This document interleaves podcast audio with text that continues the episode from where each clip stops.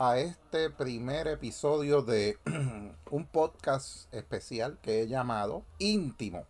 ¿Y de qué trata Íntimo? Pues Íntimo trata de muchas cosas, de arte, cultura, historia y de todo aquello que no se habla, como dice el, subtítulo del podcast. en el primer podcast de hoy he decidido dedicárselo a una persona que fue muy especial en mi vida y en la vida de muchas personas y fue una de las pioneras de la televisión puertorriqueña en su trabajo como maquillista durante más de 40 años, en, primero en Telemundo y luego en Guapa Televisión, que fue donde estuvo la mayor parte de su tiempo. Y me refiero a mi querida amiga Carmen Andino, quien falleció pues hace ya un año atrás, en el 2018 pero que la, mi amiga Bebe López, Betsaida Bebe López y yo tuvimos la oportunidad de entrevistarla en el mes de marzo del 2017 como parte de un proyecto que teníamos de escribir un libro de su, sobre su vida que pues está en proceso, no es un proyecto que yo digo que lo tenemos, lo tenemos pausado, no es que lo hemos cancelado, pero tenemos mucho material de Carmen Andino y una de las cosas que para mí es más eh, especial es esa entrevista que tuvimos la oportunidad de tener con ella en el hogar Santa Teresa de Jornet ese día de marzo, fue el 11 de marzo, sábado 11 de marzo del 2017, cuando nos pudimos sentar con ella como hacíamos todas las tardes a conversar acerca de tantos y tantos temas sobre los que ella quería opinar, pero en esta ocasión pues quisimos hablar un poco sobre su vida y su trasfondo este, personal y profesional.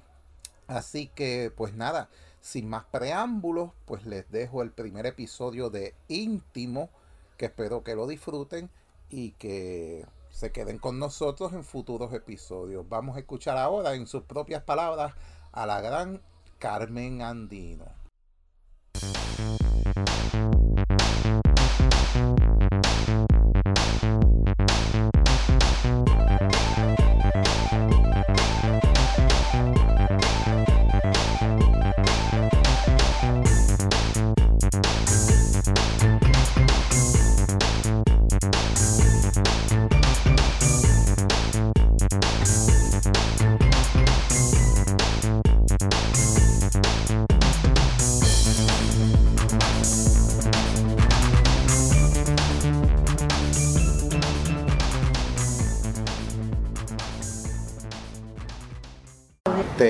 ¿Dónde fue que tú naciste? En Santurce.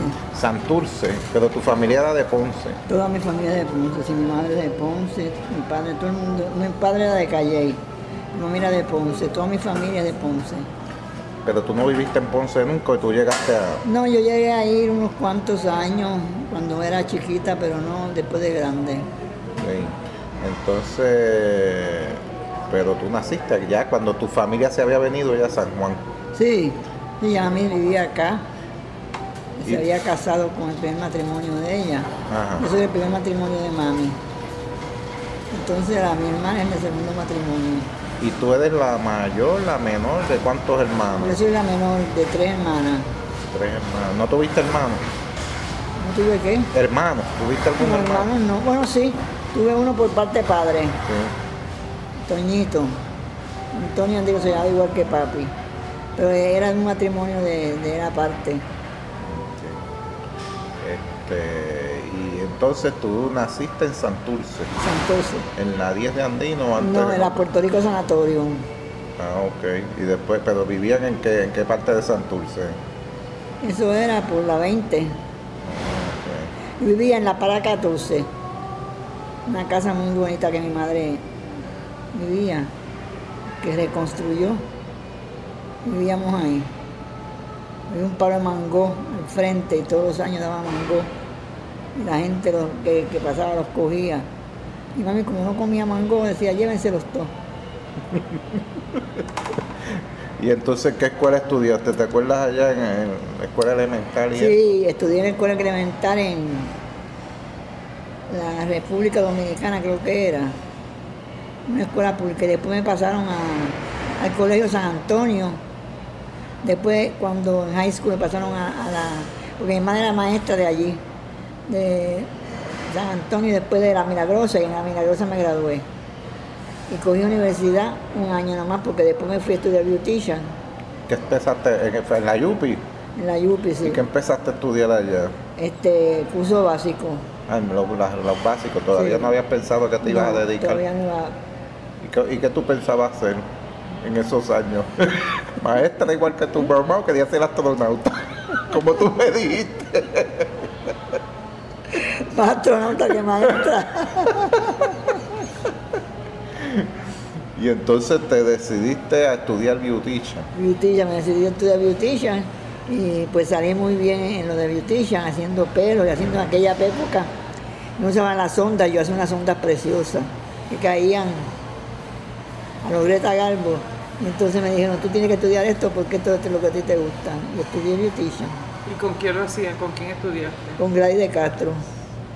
Gladys de Castro de Guzmán, famosa. Sí, en San Juan. Muy buena maestra. ¿En qué año fue eso? Uh, 1900. Uh. Eso fue como para... Había, era blanco y negro todavía, ¿no? Sí, blanco y negro, todavía no había color. ¿Y qué edad tenías más o menos? Tenía como 22 años, por ahí 23. 23, sí, 23 años tenía. Ya que eso te gustó siempre entonces. Sí, siempre me gustó la, cuestión de, peinar y maquillar después. Y cogía a las mujeres de 25 y las ponía de 50, la de 50 en 25. Dependiendo de cómo te cayera. Dependiendo de cómo me cayera. Pero antes de estudiarlo, ¿tú lo practicabas o eso fue...? Sí, con mis amigas, yo las maquillaba y les encantaba, me iban por una fiesta, Carmen, ven maquilla, me digo, ven tú acá, yo no voy para allá, ven tú acá, pues, tú, que quiere, el que quiere el que se menea, así que ven para acá tú. Entonces iban allá a casa y yo las maquillaba en casa. El que quiere es el que se menea, El que quiere el que se menea, eso el que quiere el que se menea.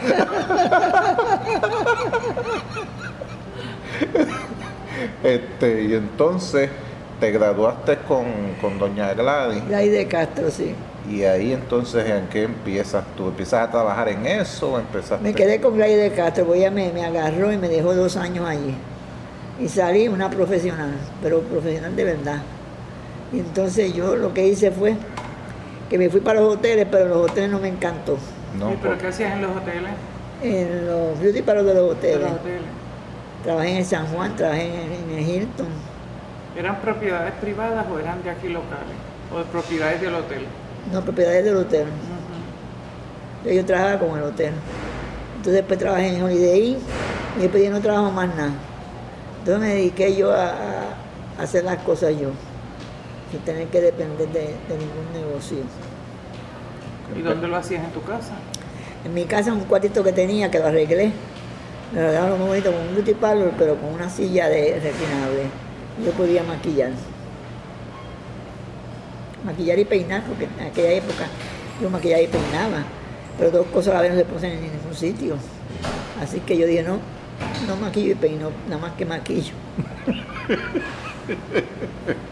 y ahí te concentraste en el maquillaje. Ahí me concentré en el maquillaje, me fui a Hollywood también. Ahí es que, ¿cómo, cómo es que surge eso de Hollywood?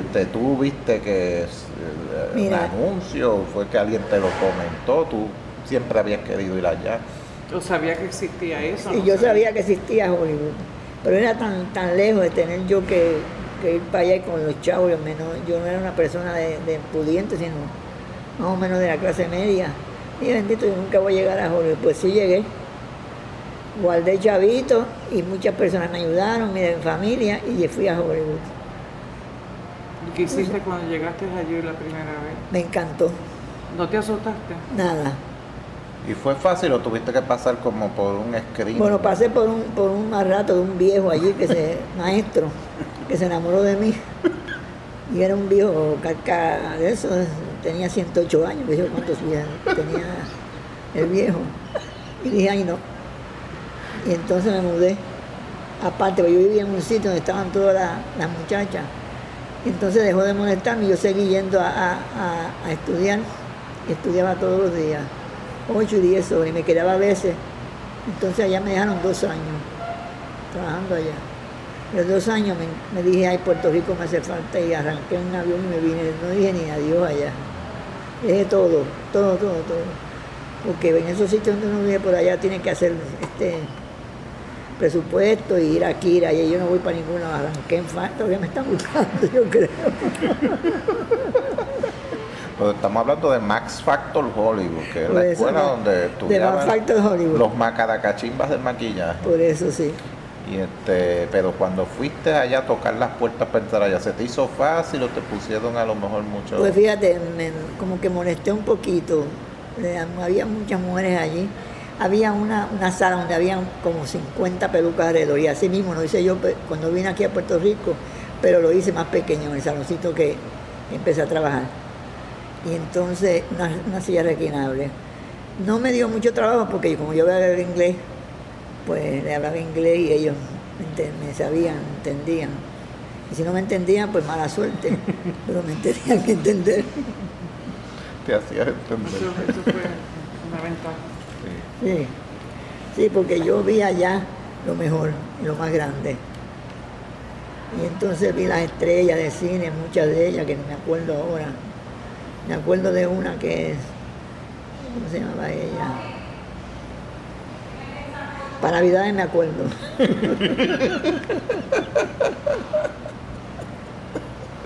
la Reynolds, la Reynolds, sí. Ah, Debbie Reynolds. Debbie Reynolds. Sí, la vi, vi otra más, que tampoco me acuerdo. El lugar, de, el lugar, de, estudios era regularmente de personas del pueblo, de la ciudad que vivían allí. No, de gente de afuera que venía a estudiar. Ah, que venía a estudiar. Sí. Era una escuela. Era como un edificio de escuela, VIP todo era carísimo. Yo me llevaba un sándwich y comía un sándwich porque yo no era de, yo no fui con mucho dinero, en la clase media, pero iba mucha gente de dinero. Los, maquillistas de grandes países, de Roma, de, Europa, de distintos sitios, iban y gastaban hacer que la mequera tontonera que yo, mira, yo con mi sándwichito y mi refresquito y ya, mi vaso de leche. Pasé todas las clases con A, todas con A. Entonces me quedé dos años allá. ¿Y tú trabajabas, porque cómo, cómo costeabas tú en el tiempo que estabas allí? ¿Tuviste que trabajar en algo? Trabajar en beauty parlor, en distintos sitios. Me llamaban y yo, yo cobraba caro. Mm. Todavía sí cobro caro. Ya no, ya yo ya, pero cobraba, empecé por cobrar caro. Me mantenía yo solita. Me dediqué a mi profesión sin novio, sin nada. Solita luchando. La gente, las amigas mías me decían, pero chica, búscate un novio que te ayude, ¿no? entonces por allá se usaba estar con una persona sin casarse. Eso para mí era tabú. Sí, a mí me enseñó mi mamá a que estoy con un hombre y estoy casada con ese hombre, si no, no estoy con ninguno. Eso me lo enseñaron desde chiquita. Yo aprendí más bien que nada. Me vino muy bien porque me casé cuando ya tenía experiencia de la vida que pude hacer un hombre feliz, él y se murió de un ataque al corazón. ¡Pum! De un susto. A lo mejor fui yo que le di el susto, no sé. Sí, es así, Carmen. Entonces después conocen por allá que hay tanta cosa buena, tanta cosa fina, que uno, acá no puede tenerla, pero allá la puede comprar, porque uno allá trabaja y de este semanal es para yo comprar este, comprar el perfume, comprar aquí, que es lo que me gustó. Pero uno acá no puede hacerse esos gastos y ver todas las cosas tan lindas que habían por allá. Todo grande, todo grande. tamaño. Todo grande. Todo grande. Las tiendas grandes. Todo. Había un sitio que era de segunda clase, que era como un Messi, pero segundo, de cosas que tenían un poquito de, de, daño, de damage. Y yo iba ahí al damage, porque yo nunca iba ahí arriba tan caro que era. Me las compraba y le ponía un, muñeco, le ponía un encaje, algo, y las pasaba y lo más feliz. Me encantó, me encantó. El viaje divino. Te graduaste allá en Max Factor. Y cuando te graduaste, me imagino que te aparecieron oportunidades de empleo allá y de quedarte por allá. Dos años me quedé. ¿Estuviste allá? Dos años. ¿Y entonces trabajabas en salones privados? Sí. En Sí, primero trabajé con Max Factor. Y después me fui para San Tres Privados. Y yo dije, ay, no, ya me voy para Puerto Rico. Ya estoy cansada, igual de unos chavitos que, que me ganaba. Como yo no salía ni nada me los chavitos. Y saqué el pasaje y todavía me están buscando, yo creo. y por eso he estado ahí que era el, taxi, el no taxi, el bien taxi, mi chan, era todo. Entonces, este, te vienes a Puerto Rico y, y ¿en qué empiezas a hacer? Porque todavía no había televisión. No empezaste a trabajar de nuevo en los salones y cuando te llamaban en los hoteles. Me llamaban mucha gente, mucha gente me conocía. Y como había ido a Hollywood, querían saber si la vieja sabía o no, que era joven, porque de aquella época yo era joven, si la, bruja esta sabe o no. Y quedaban encantadas. Porque yo le decía la verdad, mira, esto es así, tú no eres una mujer bonita, tú eres una mujer interesante, una mujer bonita, hay que sacarte lo interesante y no lo bonito, dejar lo bonito para después. Nunca se lo saqué, pero bueno. Se lo decía. Se lo hiciste creer por lo menos. Usabas la psicología. Sí, así la cogía también. Porque muchas las cogí. Pero ellas se veían bellas y como yo se lo decía, y yo vi dos pues yo tenía razón. Entonces esas fueron trayendo, trayendo más gente, más gente, más gente. me llené. Un día antes de la televisión ya tú maquillabas hasta artistas y Sí, artistas me llamaban, sí, maquillar. Libertad la marca que vino y no, sabían qué hacer con ella, sin meterse en un bolsillo, tirarla por el balcón. y yo la manejé lo más bien, bien finamente, fui y le busqué un té de, limón. Y me dice, ¿dónde yo podré tomar un té de limón? Y yo se lo consigo. Y ve con un negrito que había abajo y le toma, te doy un peso y me consigue un limón. Me consiguió 10 limones por un peso. Y le dije, ahí tienes 10 limones para 10 teces. Me la gané y por ahí fui haciéndome fama y fama y más fama hasta que llegué.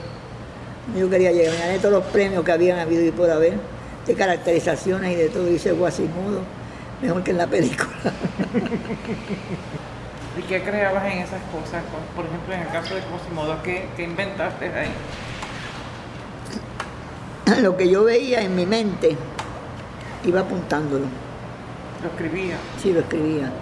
La noche antes. Y entonces al otro día ya iba con un... Plan.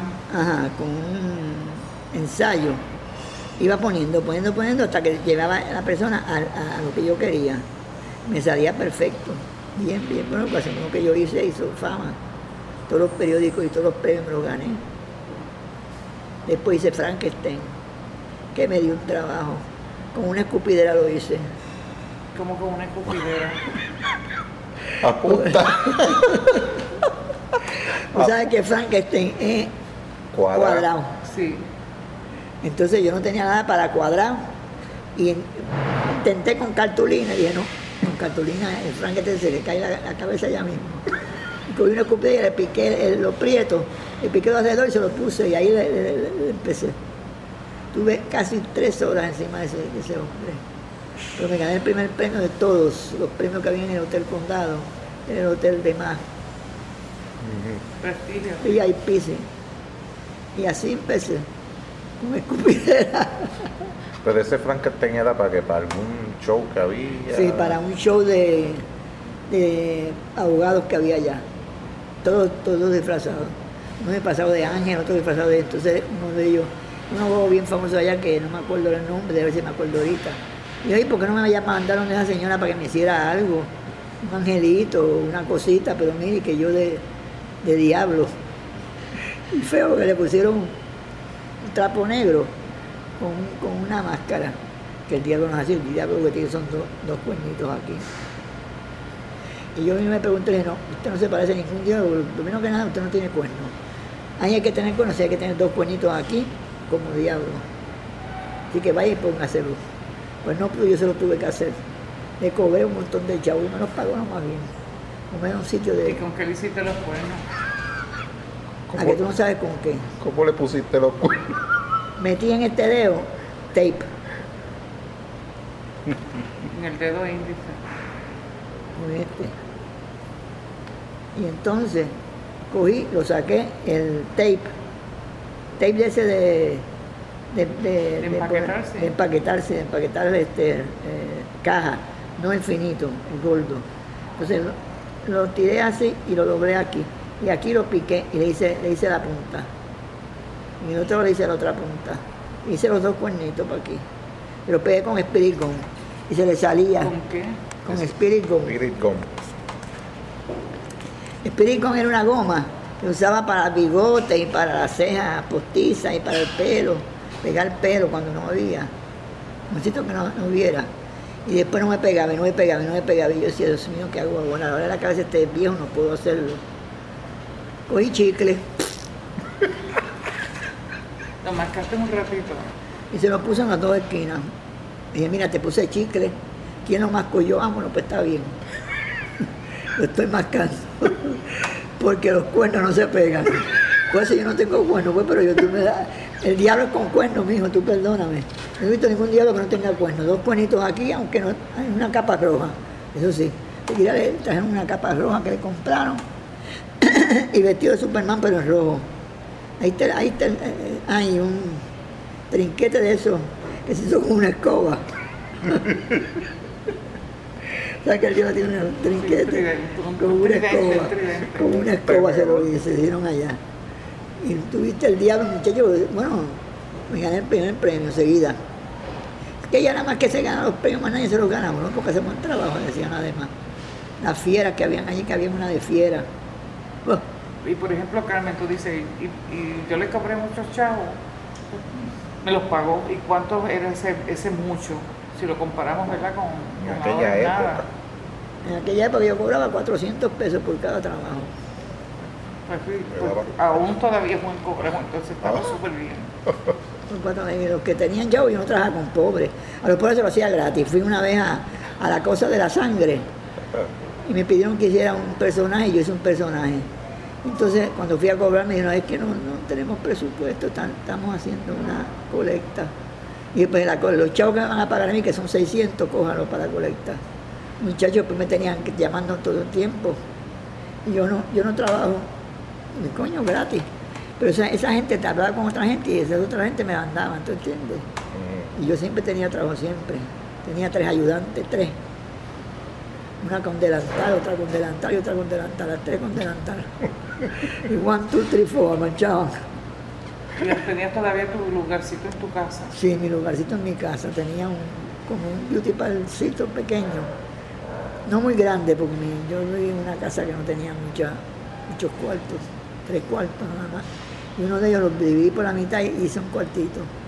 Y todavía nunca lo quité, hasta que ya me fui viví bien porque viví lo que me gustaba. Me casé con un hombre bueno que me hizo feliz. Así que fui una mujer feliz. Cuando una mujer es feliz, todo le sale bien. El amor todo lo puede, nada sin el amor. Ah. y en aquella época también maquillaste para teatro, para obras. Sí, para teatro. Yo empecé maquillando en el colegio de las madres las muchachas que hacían obras de teatro para afuera del Colegio de las Madres. Y estaba una lomita. Era un colegio de VIP. ¿Tú conociste allá a Peri Fernández? Sí. Me llevé tres asistentes. Nada más que yo hacía los maquillajes, ya me ponían todo, yo les enseñé. Y han sido maquillistas, bueno, dos de ellas están en Hollywood, imagínate. Bien, bien aprendidas. Porque le gustaba, el que le gusta eso, aprende y olvídate, eso es un, manantial de dinero. Pues no todo el mundo maquilla bien. Hay que saber maquillar para poder maquillar bien. Es una carrera bien fuerte. Pero yo como me gustaba, pues hacía con el corazón. Lo que con amor, con amor se paga. Pues sí. ¿Cómo hiciste la transición de entrar ya si hacías funciones de teatro y eso y llega a la televisión? ¿Te presentaste dónde? No, en ningún lado. Me fueron a buscar. Ah, te- ¿Quién te fue a buscar? El director de televisión que era Albert Kahn. Albert Kahn. Albert Kahn. Porque ya tú habías trabajado algo con Sí, él y él te sí. conocía. Sí, Albert Kahn. Él quería una sirena. del carácter de él, ¿sabes cómo es el carácter de él? Y sirena, ¿cómo yo voy a hacer una sirena? Bueno, pues tú invínate a la mija porque tú eres maquillista y tú tienes que saber y que tú fuiste. Eh, espera. Una cosa no quita la otra, dame tiempo. Primero para decirte que lo voy a hacer. Segundo, para inventármela, a ver qué voy a hacer para hacer una sirena. Pues cogí un pellejo viejo que tenía yo ahí, un traje viejo, color carne. Digo, ¿qué le pego ahora a este, este puñetero? A este pellejo. Y entonces cogí las tapitas esas de, de cerveza, que entonces venían las tapitas, no, Ah, sí, la chapita. no las chapas, no las otras, Ajá. las redondas. Ah, sí, que se abre con la... Ajá, con el, Con la abridor. y forré todo, todo, toda la parte de las caderas para abajo. Y para arriba le hice una línea por aquí. Entonces todo, todo, todo, en un brasier viejo también le puse. Y ahí está la sirena. Pero ¿y cómo conseguiste las chapitas de cerveza? ¿Tú no te las tomaste todas? No, porque yo iba a los restaurantes a pedirla. Ah, porque Me se tomé dos chapitas en cantidad. Yo te dije, no, yo tomaba Cabernet Sauvignon, me encantaba el vino, el Cabernet Sauvignon. Pero ven cuando me metía mi cervecita fría, ay, la Heineken, que da un toquecito, esa es para el buena. calor. Entonces le hiciste la sirena a Albert Kahn. Albert Kahn Albert Kahn, consiguió sí. su sirena. Y ahí, Tenía mucha, mucha, mucha idea. pero esa sirena da para televisión, que él iba a hacer algo allá. Sí, iba a ser en televisión. Él estaba en Telemundo, ¿era que estaba él? Él empezó en Guapa. Ok. Después fue para Telemundo porque le pagaban mil pesos más. Fue por chavo. Bueno, pero mil pesos son mil pesos en aquella época, imagínate. Entonces, pues, hice la sirena y me gané el primer premio en el condado, fue también. El condado era el escenario de, todos ellos porque era el que más se veía y era el puertorriqueño y americano. Y es verdad, el condado siempre fue de Puerto Rico y americano, de los dos. El Hilton no tanto, el Hilton es más de americano, pero el condado siempre era de, de, de y americanos. Se mantenía más con los puertorriqueños que con los americanos. Y era más de, de Puerto Rico. Ahora que tocas ese tema, ¿cómo era la vida? Porque hoy día la gente, tú le hablas de los hoteles y como ya no hay nada de eso, lo que piensan es en, turistas hospedándose, pero en aquella época los hoteles hacían otras cosas, hacían shows, hacían... ¿Cómo era la vida nocturna? Ay, divina. Había muchos shows. Estaba el show de la Chacón. Yo hacía muchos shows de noche en el Hilton, que no demás se hacían en San Juan. Porque el condado no hacía show nada más que de, de casarse. Y por ahí pasó un montón de gente, desde Diosa Costello, Diosa que venían a todos los artistas pasaban por ahí. gente, que era otra cosa hasta después en Isla Verde pasó hasta la Isaninel y todos Sí, estos artistas sí. paraban en Puerto Rico a hacer su show. Sí. Y se hizo famoso los shows y pagaban muy bien porque eran de americanos. Porque lo- lo- lo- el condado no tenía para pagar esos artistas tan famosos, que cobraban tanto. Ay, pero eran muy buena gente. Había algunos que eran medio este, orgullosos, pero conmigo siempre se portaron bien, que era lo importante. Y había mucho show, mucho show. Todo el viernes, sábado, domingo era show en todos los hoteles. Y una vida que había de noche divina, que ahora no se pone, se venía, venía al cine de noche. Porque ahora tú no puedes salir de noche a ningún lado. En aquella época se iba a las mujeres con, sus pieles y sus cosas. Usaban pieles porque las traían de, de Europa, según ellas, las compraban en el pulvero. Mm. Entonces, vamos a, a la sirena de Albert Kahn. Le haces la sirena a Albert Kahn y entonces es que entras a la televisión o, o pasó Sí. algo más después de la sirena. Fue un cuadro, fue un cuadro de, de una sirena que tenía que estar una sirena y dos o tres nenes pequeñitos con, con trapitos amarrados, como quien dice, con culero. Como los eso, cupidos. Ajá, eso me lo inventé yo también, los, los, culeros. Porque ella quería que yo hiciera, no, no, yo lo hago más, más, ni voy a hacer más sirenito, ni voy a hacer más sirena. Vamos a ponerle un pamper y ya. Y entonces le, le hicimos lo, los cosos estos de, de, los de los nenes chiquitos, de, que tenían las uñas bien largas. Pero yo inventaba todas las cosas, siempre me ganaba los primeros premios. Ya me conocían, eso lo hizo Andino, que a mí. Competir, yo no tenía competencia ninguna, gracias a Dios y a la Virgen. Bregué sola. Y lo que no sabía lo buscaba. Una vez me mandaron a hacer no sé qué cosa. ¿Y quién fue? Hilda, Hilda Santini. Me acuerdo desde ahora, Hilda Santini. Me mandó a, hacer no sé qué fue. Me dijo, mira, búscatelo en el, en el que había uno, que el dueño de eso era un abogado. Tú llamabas y te decían, por ejemplo, un mono. Pues el mono es así, así, así, tiene estas costumbres. Y yo le decía, eso no es para animales, eso es para gente de verdad. Pues búscate lo que tú sabes. Y yo me las inventaba más bien. Lo de la sirena yo no llamé a nadie, me la, hice la sirena. Me quedó entonces en la parte de abajo, ¿qué le ponía? Clavo. Piqué la, la, punta del clavo y la otra punta del clavo y se los ponía en, en abajo, a la sirena. Son inventos míos, pero de lejos quedaba más bien. Como era pacho de, de agua, de río y, y monos de esos, de niños chiquitos, con uñas largas y, y culeros, pues, quedaba más bien. Y, y, tú comenzaste en Telemundo, no en Guapa. Sí. Cuando empezaste en televisión, porque mucha gente te asocia con Guapa por todos los años que estuviste en Guapa, no, pero, pero tú no comienzas en Guapa, tú empiezas en Telemundo. Yo empecé en Telemundo porque mi sobrina este, tenía un programita en Guapa de comida con, no me acuerdo la señora que era, que daba, por ejemplo, era que hizo comida aquí en televisión. Entonces ella era ayudante de ella y cocinaba con ella. Entonces la hija hizo de, de soldaditos, habían dos soldaditos eh, antes de empezar la, la, cocina. Y uno de los soldaditos era mi sobrina. Tenía como ocho años. Eso era la época de Carmen Despradel y sí, Corona. De Carmen Despradel y Corona, Henry Corona. Carmen era dominicana. Sí, dominicana. Pero no parecía dominicana, ella este, no le, le gustaba, ella decía que era puertorriqueña. No negaba su país, pero decía cuando le preguntaban, yo soy puertorriqueña. Una muchacha muy fina, muy gente. Y Henry, el bajito, que se pasaba en París, me encantaba París, yo no sé por qué.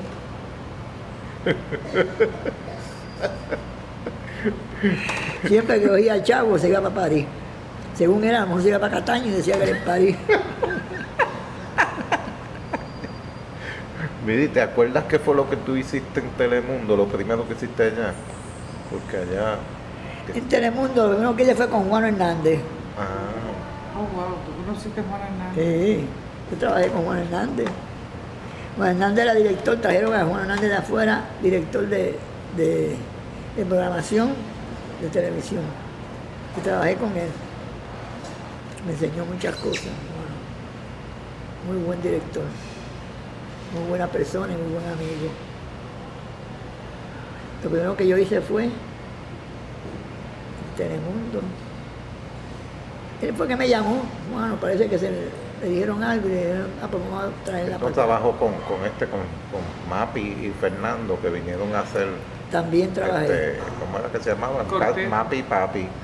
Mami papi. Mapi y Papi, y entonces hicieron el caso de la mujer asesinadita, que fue de los primeros programas que se empezaron a hacer allá. Pero pues tú, yo- no estabas, tú no estabas en la mujer asesinadita. No, yo no estaba ahí. Pero sí los maquillé unas cuantas veces para otras cosas. A mí me dijeron que tú maquillaste al indio de la señal. No sé si eso Chacazú. será cierto. Chacazulu. Aquí había una serie que se llamaba Chacazulu. De Cazulu. A Chacazulu, sí, pero el indio de la señal. Y tenía una danza que hacía boom, boom, boom, boom, boom. Y lo trajeron aquí a Puerto Rico y me lo soltaron a mí en una limusina y 100 pesos para que lo llevara a comer de noche. O 100 pesos en aquella época eran como 400. Y yo saqué 50 y me fui a comer con él. Y después saqué los 50 para jugar. Y él sacó 3 mil y yo me quedé ahí. y lo devolví otro día a la, empresa. Le dije, mira, cuando yo saqué los 50 pesos para que él jugara, me sacó 3 mil. y le dije, no salí con él porque no sabía qué iba a hacer con una lanza esa que tiene que... y por ejemplo, Carmen, cuando tú empezabas, que regresas de, de Los Ángeles a Puerto Rico, se interesó mucha gente en hacer tu trabajo también y se acercaron a ti. Y de toda esa gente, ¿quién se quedó contigo trabajando y siguiendo el trabajo? Porque hay veces que mucha gente empieza y no termina. Una de ellas muy buena muchachita, Elsie Martínez, trabajó conmigo muchos años. Muy buena, muy buena. Muy buena este, estudiante, muy buena beautician y muy buena ser humano. Elsie Martínez Trigueñita, ella era como indiecita. Ah, indiecita, trigueñita. Trigueñita, este. Todavía está en maquillaje, yo creo, ¿no? Ya ella se retira. Hace muchas cosas de producción, de comerciales. He leído el nombre de ella en algunos créditos, sí. No sé si está guapa o Pues no sé si está, pero no, ella trabaja mucho para agencias de publicidad, comerciales. Sí, comerciales. Muy buenas. Ella hacía muy buenas, muy buenos comerciales. Y maquillaba mejor que yo. la, la, la la discípula siempre sabe mejor que la maestra, ella maquillaba con una sutileza y una belleza. Y le decía, acuérdate, cuando tú estás, yo siempre le decía, como tú maquillas a una persona que es un poquito, no, no, Dios no le dio es ser linda, trata de ponerla lo mejor posible y lo más perfecta posible para que se vea bonita. Y tú transmites eso y se lo dejas a ella ahí. Y ella hacía eso. Ella maquillaba en los ponchos especiales porque vi un productor aquí se llama Fran Marrero Ah, Tiene que haber escuchado de Fran Marrero. Y Fran lo usaba mucho. Maquilló muchas veces a, a Daniel y yo lo veía, tú sabes, pero no sabía que había sido. Era discípula de Carmen. Sí, entonces ella era quien, yo la mandaba a poner polvo en los estudios y yo me quedaba en maquillaje. Descansando. Solo puede ser jefa. quitando, quitando brillo, quitando brillo. Quitando brillo. Y ahora que mencionas los comerciales, tú también hiciste muchos comerciales. Uh, lo he hecho todo. Hiciste uno, y, y, recuerdo que aquí vino Sid Charis. Ah, sí, un comercial, la actriz de Hollywood, y ella te quería llevar y que para allá con ella. Sí, que encantada que quedó con Pero yo iba para Miami porque mi hermana estaba bien mala, bien malita, y no pude atenderla nada más que dos días. Sí, Charis, la que bailarina, María. ¿Y cuándo es que das el brinco de Telemundo a Guapa? Empezaste en, en Telemundo, pero entonces, ¿cómo es que te vas a Guapa? Porque el gerente que había en, en, en Telemundo era Héctor Modesti. Y Héctor Modesti me llamó porque se lo llevaron para Guapa por dos mil pesos más. ¿Y te llevó a ti con él? En aquella época le dieron dos mil pesos más y me llevó para... Entonces me daba a mí más dinero, ¿eh? Como, como gerente. Él era el marido de, Ay, Dios mío. De verdad. De verdad. Sí, pero anteriormente. ¿Y ya tú conocías a Verda desde, desde bien jovencita? bueno, Verda y yo nos, estudiamos juntas en la Milagrosa y después San Antonio. Verda. Que cuando se murió me dio una pena porque no pude yo verla ni nada. Y empezaste, ¿y qué fue lo primero que hiciste en Guapa? ¿Te acuerdas? En Guapa, el show de por la noche que era el que más chavo dejaba. Porque antes las empresas no estaban por, rating, mm. antes estaban por, dar el mejor show. Espectáculo. Sí, el mejor espectáculo. Y pagaban show de show, se, llamaba. Después se propusieron el show de la noche. Y entonces después una de las cosas que la gente recuerda mucho eran las caracterizaciones que tú le hiciste a, a Grelo para jajas y jojo. Ah, todas se las hice a él, todas. ¿Te acuerdas? Hiciste, yo me acuerdo que tú hiciste El, padrino, que esa fue... El Padrino. Esa fue de A mí me gustó mucho mi, mi, mi trabajo y lo hacía con amor. Y todo lo que hace con amor sale bien. Eso es indiscutible. Por ejemplo, la relación con Agrelo, sobre todo porque él te hizo famosa a ti usando todos los refranes que tú usabas en el, allí en el saloncito tuyo. Él lo decía. Él los decía y los repetía y la gente se los aprendía, pero no sabía de dónde salían. Y es verdad. Y entonces cuando yo estaba en el estudio de Tarandino, y así lo decía en el aire, ¿dónde está Tarandino? Búsqueme Tarandino. Y él no quería hacer el programa sin yo no estar allí en el programa. Bendito. Y así fueron muchos también que te imitaron, porque este Víctor Alicea después se inventó Juperta la Caimana. Ah, y muchos- Ruperta, sí. y, y muchos refranes de Juperta eran tuyos. Ruperta, aquella gata era mía, y yo se la, se la serví. La tenía ya enganchada para cuando llovía. Si me mojaba algo, cambiarme y planchar, porque yo tenía una plancha y una, una tabla allí. yo ayudé a mucha gente con amor. Eran muchas personas buenas, agradecidas. Y de ahí salieron muchos refranes que usaba Juperta, que él que decía, este, por más que brinque el grillo, Nunca será malomera. Por mucho que brinque el grillo, nunca será malomera. y otra, Ya yo ya. ya yo ya. Y la clásica, billete sobre billete. Hay. No hay cosa que se sujete. Por mucho que brinque el grillo, nunca será. Y además de maquillista, también tú fuiste modista porque tú vestías a, a ¿cómo se llamaba? Gladys Núñez. No, más famosa que Gladys Núñez, jamoneta Cienfuegos de la O. Ah, esa, esa, fue- esa fue idea mía. Yo me voy a ir de, de televisión, pues ya yo no hago nada en televisión y ya los artistas grandes son los que son. Digo, pero ¿por qué grandes? Si los chiquitos son los que gustan. ¿Por qué no, te haces- no haces de mujer? Coño, ¿verdad? De mujer. ¿Qué hago? Digo, nada, dejarte maquillar de mujer. Se quedó, quedó con el canto. Todo lo que hacía lo tocaba, hacía bien, gracias a Dios. Y él dice que, que, que jamoneta nunca repitió un traje en televisión porque la copa se la trae a Carmen Andino. Cuando le gustaban los collares, préstame ese collar. Yo, Dios mío. Le prestaba el collar. Préstame esa chaqueta, no te puedo quitar la de Boston, no tengo ninguna aquí. Yo voy y te compro una de 50 pesos. Digo, no, no, no 50 pesos ni la chaqueta, que no me la voy a quitar. Vete a, a- Entonces era, ¿cómo se llamaba el sitio ese? Que vendían cosas de mujer baratas. Un segundo Macy. ¿Ah? cheja. Chihap, Y la otra, la otra era Velasco. Velasco. Velasco. Carmen, ¿y tu relación con las demás maquillistas que fueron saliendo? Por ejemplo, yo sabía que Rosita Mendoza maquillaba, Nivia Solano. Bien nice. Bien nice. Una vez se le perdió. Nosotros usábamos maletas, casi siempre unas maletas para meter las pelucas cuando íbamos a maquillar fuera.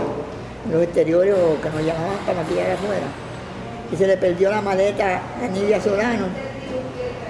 Y yo le cedí mi, mi, mi maleta con 22 pelucas. Pues ella estaba haciendo una ópera, ópera una zarzuela. Y se volvió loca, Dios mío, y el carro se le dañó, le presté el carro mío también. Tuve una semana cogiendo guagua.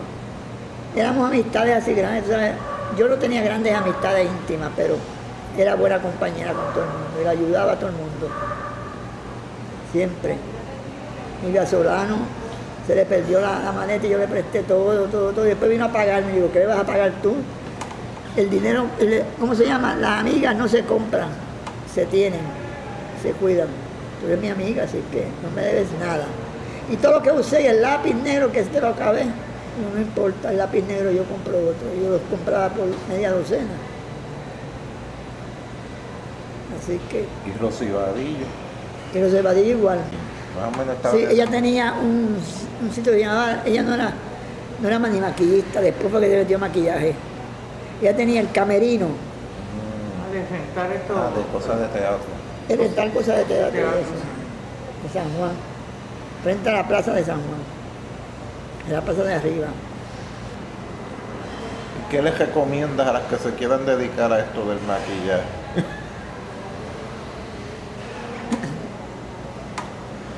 que tienen que estudiar, primero estudiar todo lo, lo principal de una escuela elemental, una escuela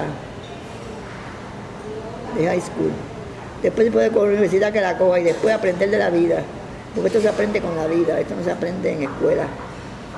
Empezar a, a practicar. Que practicando es que se llega a la perfección. Carmen, y de la gente así internacional que venía a Puerto Rico que tú conociste, ¿quiénes así te, te, recuerdas más de ellos porque te llamaron más la atención por su forma de ser, que te sorprendieron quizás por la sencillez? Jorge Negrete. Jorge Negrete. Cuando vino, él vino a la Universidad de Puerto Rico, se presentó en la Universidad de Puerto Rico. Y entonces me llamaron y yo fui como lo ve tan bello, con su traje militar, vino con un traje militar. Este hombre que hacerle nada, este hombre es precioso. Yo dije, ¿tienen algo para sudor? Sí, me traen una caja de cleaner. El cleaner no se puede usar porque deja, deja este, pedacito. Entonces saqué un pañuelo mío y le llegué con el pañuelo. Y le puse polvo talco, número dos. Me acuerdo cómo fuera ahora. Cuando él se dice, ay no, esta señora es única. Y después me llamaba para todos, para todos los de esos me llamaba para la isla. Los en la isla son. La gente no. Y se notan los maquillajes, pero para todo era yo. Y Lola Flores, Carmen. Muy nice, encantadora, muy buena gente. Y Celia Cruz. Ah, esa era mi, mi pana. Celia era mi pana. Ella me regaló un zapato de lo que ella usaba, que no tenían tacos. flotaban en el aire. Y me dio una mata y más nunca lo podía usar. Esos que son así y que son parados, no tenían tacos y yo me encantaba.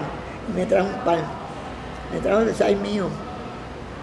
Pero me caí, no sabía caminar con ellos y por presentarme caí. No los usé nunca más, yo los tengo todavía. ¿Y Lucía Méndez? Ah, Lucía Méndez. muy nice, que sabía que era preciosa y que era bella. Y pues tú sabes, llegaba a los sitios y había que mirar aquí, si no, si no la miraban se iba. Tranquilamente, se levantaba y se iba. Y Sara Montiel, que fue muy amiga tuya también. Sarita. Sarita Montiel, encantadora, una mujer bella. Bella y, y bella por dentro y bella por fuera. Bueno, los empleados de ella tardaron 20 años en irse del lado de ella. Trabajan hasta gratis. En España con ella. Sara Montiel. Tenía unos ojos preciosos. Una mujer que sabía que era linda. Entonces le daba la importancia de que la atendían. Si no la atendía se iba tranquilamente. Uh. Ella como estaba acostumbrada a que le dijeran tantas cosas a todo el mundo, pues cuando iba a un sitio y la trataban así nice, pues ella de lejito. No, güey. Bueno, Carmen, y después de vivir unos años donde conociste tanta gente, viajaste tanto, pasaste tantas lindas experiencias dentro de todo, cuando llegó el momento que tú decidiste retirarte, ¿se te hizo fácil esa decisión? ¿Cómo fue ese momento? No ya tú lo tenías planificado. No se me hizo fácil, pero fíjate, aquí en Santa Teresa de Hornet yo me siento feliz porque me siento protegida. Y cuando una mujer se siente protegida, pues se siente bien, me siento querida. Pero no me fue muy difícil, ¿no? ¿No te hace falta el maquillaje? ah, me hace falta, como que quiero volver a Me hace falta, sí. Cuando me dicen que van a hacer algo, tú me ves que yo me pongo que no me conozco ni yo misma. Y todavía te piden consejos, la gente viene, Carmen, ¿qué me pongo? Sí, sí, todavía. El otro día, ¿quién fue que vino? Y dice, ya tú ya, retírate, que ya tú no estás para estar trabajando. Sí, pero es que me llamaron de una novela y la voy a hacer en California. Y yo dije, ay, Virgen Santa. Pues en California, saben, las maquillistas de allí son las mejores del mundo. No, pero yo siempre he dicho que tú eres muy buena. Me quiero llevar consejos tuyos para el personaje. Yo hago una señora de 80 años, digo, pues natural no tiene que ser nada.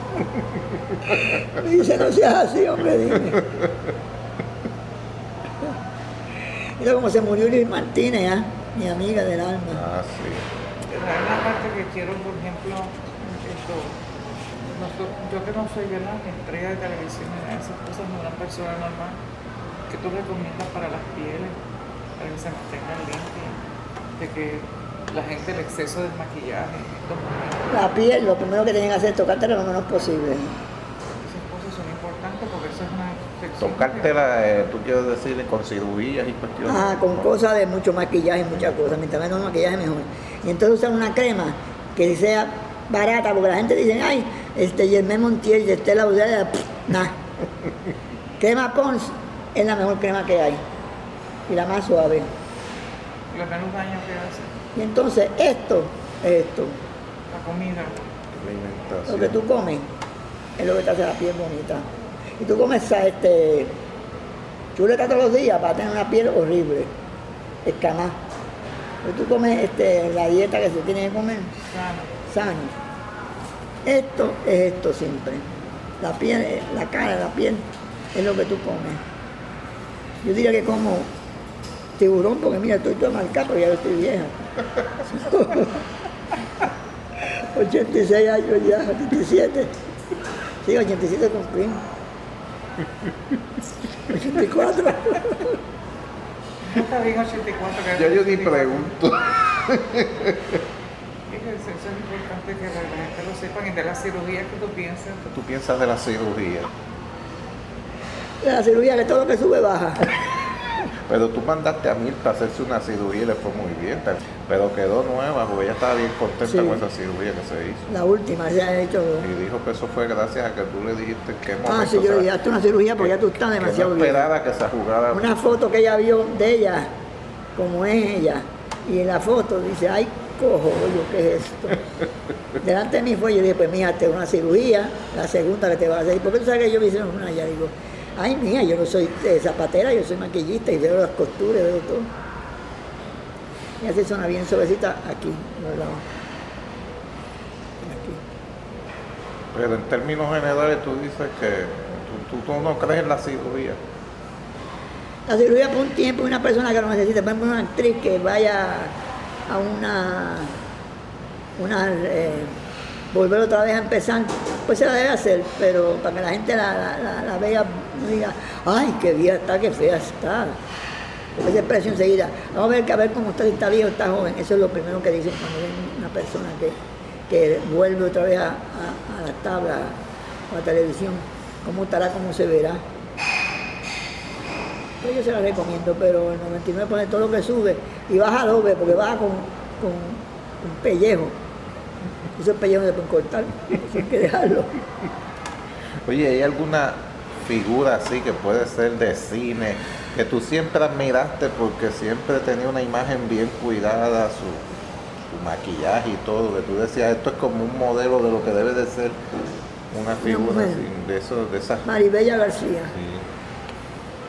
Maribella García siempre estaba en lo último y yo hice, hice las cejas así bien ancha, yo se las puse bien, no finita, sino con forma, de mayor a menor. Le hacía unos maquillajes en los ojos preciosos. Maribella García siempre estaba ready.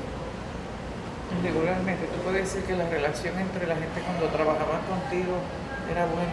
Sí, es muy buena. Tú las ponías en su sitio si había que hacerlo. Ay, nena. Yo nada más que le decía, él sí la que voy para el baño a hacer la palabra diaria. y él sabía que no ibas a trabajar. Que me iba. Me iba de la planta. Y si molestaba mucho le ponía las la, la, pestañas. La pestaña al revés como se la puse a Marta Romero. La mandabas a cortar. A dormir, se las puse al revés a Marta Romero una vez. Quedaban, en ayer amargo que hicimos la... la, la ¿A quién le fue la que armaste la pantalla? Yo a, a, Romero. Me vino a chaval que sí, oye, que tú estás ahí hablando con, ¿qué tú crees que yo si tú, tú, no estás trabajando? Que estés donde brincando y saltando y estés por ahí con, gente, con hombres, no, yo estoy aquí con mis compañeros. Y así te va a joder, te va a chaval. Papi, le puse las pestañas, le la dejé dormir, así te cata. Salía china. ¿Y a qué más hiciste maldades? Unas cuantas maldades. Ah, a este de. De ah, Mamella le, le, puse pica pica. Este, ¿Cómo se llama? Este, sí, el galán puertorriqueño del cine mexicano. Ah. Arturo Correa. Arturo Correa. Le puse pica pica para que no chavara más. Y tú maquillaste a Elizabeth Taylor también cuando vino a Puerto cuando Vino a Puerto Rico que, estaba en el hotel, ¿cómo era? San Jerónimo, ¿no que se llama? Sí, San Jerónimo Con los ojos azules, nene. Acabándose de casar con, con, el, con, el, con Nicky Hilton. Que, Hilton. Con el hijo del dueño. Entonces, en el viaje de luna de miel pararon en el Caribe Hilton. Y aquí. ¿Y a quién llamaron para Carmen Andino? Mira, tenía los ojos azules preciosa, una carita chiquita, muy bonita de cara. Y los ojos azules, cuando yo esos ojos azules, pero un azul este, que llamaba la atención como astronauta. No sé si ella se echaría algo, se pondría algunos espejuelos. Yo traté de tocarle los ojos, pero no, no brincó nada. ¿Cuántos años tuviste en Japón? ¿Ah? ¿Cuántos años trabajaste en 45. 45 45. ¿Y en Telemundo estuviste con dos? Tres años tuve en Telemundo. Cuatro. Cuatro años tuve en Telemundo. 49 años en total. Y así mismo, así mismo fue, fueron 49 años dedicados en total, casi 50 años dedicados en total a la belleza y al entretenimiento y sobre todo a la televisión puertorriqueña. Es bien nostálgico poder volver a escuchar la voz de Carmen Andino después de tanto tiempo y es muy especial pues poder darle continuidad a su legado y pues y traer al recuerdo de todos aquellos que la conocieron y trabajaron con ella pues un poquito de ella ahora que ya no la tenemos con nosotros. Y de eso es de lo que se trata este podcast íntimo se trata de conocer a las figuras públicas y a las no tan públicas desde el punto de vista como nadie las presenta. Porque siempre la gente que trae una, una celebridad o alguna personalidad le pregunta cuándo sacas tu próximo disco, este, con quién andas ahora, con quién te casaste, con quién te divorciaste, quién es tu novio, tu novia, lo que sea. De eso no es de lo que se trata, porque eso lo cubre todo el mundo. Para eso hay su espacio. En este podcast queremos conocer a la persona, al ser humano detrás de cada una de esas personalidades que nosotros vemos en los medios de comunicación y que no tenemos la oportunidad de conocerlos como individuos desde lo que piensan, desde lo que les preocupa y desde lo que quieren aportar a la sociedad puertorriqueña. Y pues este, esperamos a través de estos programas ir haciendo una diferencia. Eh, espero que hayan disfrutado el podcast del día de hoy. Si les gustó y si tienen sugerencias o si me quieren escribir, mi dirección de correo electrónico es jorgejose97 arroba hotmail.com jorgejose97 arroba hotmail.com allí me consiguen y mi nombre es José Jorge y espero tenerlos próximamente en nuestra próxima emisión de íntimo. Recuerda íntimo el podcast que habla de lo que nadie habla. Así que buenas noches si es de noche, buenos días si es de día y los esperamos próximamente otra vez con nosotros aquí. Que la pasen bien.